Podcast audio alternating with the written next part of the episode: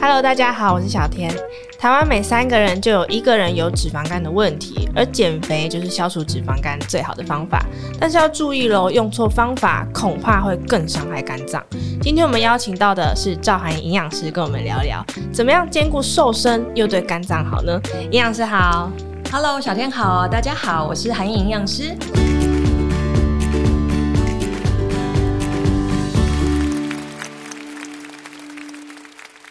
营养师曾经有一个案例，他是一个运动员，然后成功减肥了十公斤，可是健检的时候却发现这个肝指数竟然是高到破表，哎、嗯，这到底是哪里出问题啊？好，其实我这个学生呢，他也是一个很认真、很努力的一个工程师，也就是说，他想要就是要训练马拉松嘛。那其实大家都跟他说，你想要跑得很快的话，你现在体重太重哦，所以他就想说，那我来瘦身好了。嗯，那瘦身的期间呢，他哦，他就真的每天做很强度的运动哦，包括他。早上五点就起来，然后去跑了十 K 的马拉松，然后中午呢就先去做重训，哦，做了大概半个小时之后呢，然后他其实就吃了一个便当，然后下午的话还会搭配像乳清蛋白啦，然后可能还会吃一些高热量的巧克力啊，然后晚上呢，因为他有小孩，所以他还要回去照顾小孩，然后晚上一定还要再做重训，睡前然后再去跑步这样，然后我就问他说，诶，奇怪，他真的是就在短短的半年当中瘦了十公斤，但是呢，他说。我每天真的是越来越疲累，然后我就问他说：“你都几点睡？”他就说：“都两三点才睡。嗯”然后早上五点就要起来，所以其实每天都是好累状况。然后公司例行的抽血才发现，天哪，他爆肝了，他的肝指数爆到三百多。所以我们都会跟他说：“哎、欸，亲爱的，你不可以这样子再去做那么高强度的重训哦，因为身体是需要修复的，而且你其实那么累，你会越想要吃甜食。”他就说：“对啊，我其实都要喝很多那个含糖的乳清蛋白，里面还有加一些。”葡萄糖、麦芽糊精啊，这些的，想要掉体重，但还想要维持肌肉，这样，结果我就发现，哎、欸，其实这样是一个过劳的状态哦，简直就是虐待自己的肝。对，没错的。那营养师会给什么样的建议？运动跟饮食方面要怎么样来调整？好，那我会建议大家，其实每个人都需要开启觉察力，也就是说，适合别人的处方不一定是适合你的哦。所以我们要看当下你的工作情况、睡眠啊、排便啊、心情等等，再去设。设计你的运动跟饮食，所以像这个案例，我就建议他说：“哎、欸，你都已经爆肝了，所以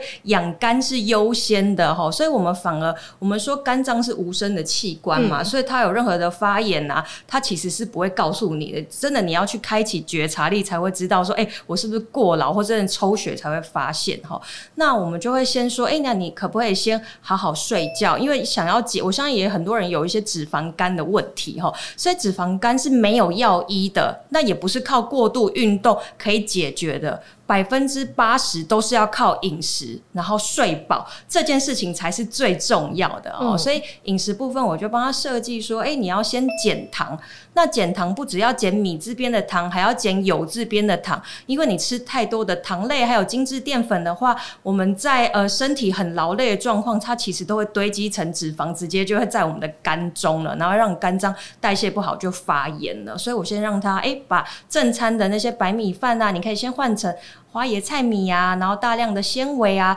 那另外的话就是精致的糖，我都建议他换掉啊。如果真的要吃巧克力，可以改成就是九十趴的黑巧克力，嗯、然后避免这些甜食。嗯、那另外的话，我就建议他，哎、欸，其实我他老婆也蛮配合，我就建议他说几个养肝的食材，大家要记得哦，像是姜黄啊。B 群啊，这些呢，其实在临床研究发现，哎、欸，姜黄呢是可以抗发炎的，所以我建议他老婆可以用一些咖喱粉入菜，像咖喱姜黄花椰菜啊，咖喱粉的豆皮啊，这些其实都是蛮好的选择。花椰菜听说也是对肝脏很好的蔬菜。对对对对对对，那其实我们说十字花科蔬菜，像是花椰菜啊、洋葱啊，好，或是高丽菜，这些都是十字花科蔬菜，它可以帮助我们身体抗发炎，帮你消炎，就是我们。刚刚说肝脏在发发炎嘛，所以你需要一些消炎的这些蔬菜，所以建议大家都可以在饮食当中搭配。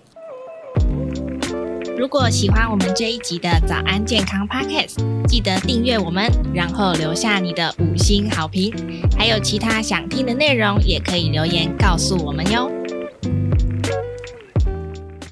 其实我们一般可能运动量不会到这么大，但是刚刚有提到一个晚睡，对，晚睡这件事情是大家现在好像都是习惯十二点以后一点两点才躺在床上睡觉。对于我们这些现代人来说，到底要怎么样可以改善？必胜方程式是什么？对，我要跟大家讲，其实在我的新书《减压舒适》里面告诉大家，我们现在有时候都是。过累啦，或者你真的很想要做一些事情，像晚上十二点还没睡，多半可能要有的人要看剧嘛，觉得你需要放松跟舒压，所以我这本新书《减压舒适》是告诉大家，你一定要先有动机，我知道我要如何正确的减压，再搭配幸福的舒适，哈，去做到一个可以让你瘦得很轻松又很健康。所以第一个动机很重要。嗯，我建议大家呢，你可以先知道说，诶，睡眠真的很重要，因为你不睡觉的话，我们代谢一定变差，你再怎么。减肥身体是会坏掉的，所以如果要有意识的可以早睡的话，我们前面的时间你就要从其他地方去分配，跟有一个意愿。